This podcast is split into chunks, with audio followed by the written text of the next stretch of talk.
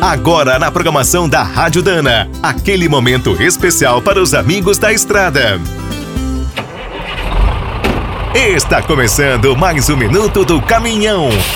Fique por dentro das últimas notícias, histórias, dicas de manutenção e novas tecnologias.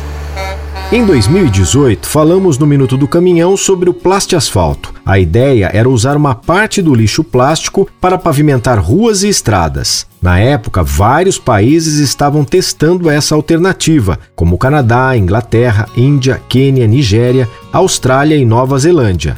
Apesar das críticas, uma vantagem é a possibilidade de reciclar quase todos os plásticos, inclusive embalagens com alguns contaminantes. A exemplo do asfalto misturado com pneus moídos, o novo composto chega a ser mais durável e o custo do material é quase o mesmo. Agora, a tecnologia do asfalto chegou ao Brasil. A iniciativa é da indústria química Dow, em parceria com a concessionária Eixo São Paulo. A primeira aplicação do pavimento foi na rodovia Washington Luiz. O trecho inicial tem um quilômetro e fica na cidade paulista de Rio Claro. Para dar uma ideia do potencial de reciclagem, apenas para asfaltar essa pequena área foram usadas cerca de 200 mil embalagens. Segundo a empresa, o asfalto também reduz o aparecimento de ondulações e rachaduras, mesmo com muito calor e tráfego pesado.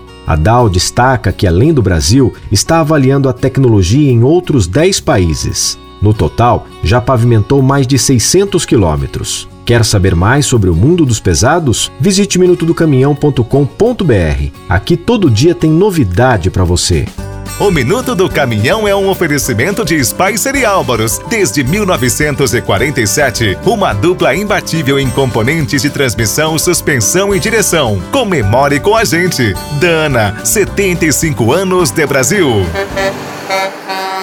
Agora o Minuto do Caminhão também está no app Cargo, o aplicativo com tudo que o caminhoneiro precisa fretes, peças, classificados, financiamentos, seguros, promoções e muito mais. Você precisa conhecer. Visite o site appcargo.com.br ou instale direto na loja de aplicativos do seu celular. Com o app Cargo na boleia, você fatura mais e roda tranquilo. E quem é do trecho já sabe, para ficar bem informado, a Rádio Dana é sempre a melhor sintonia.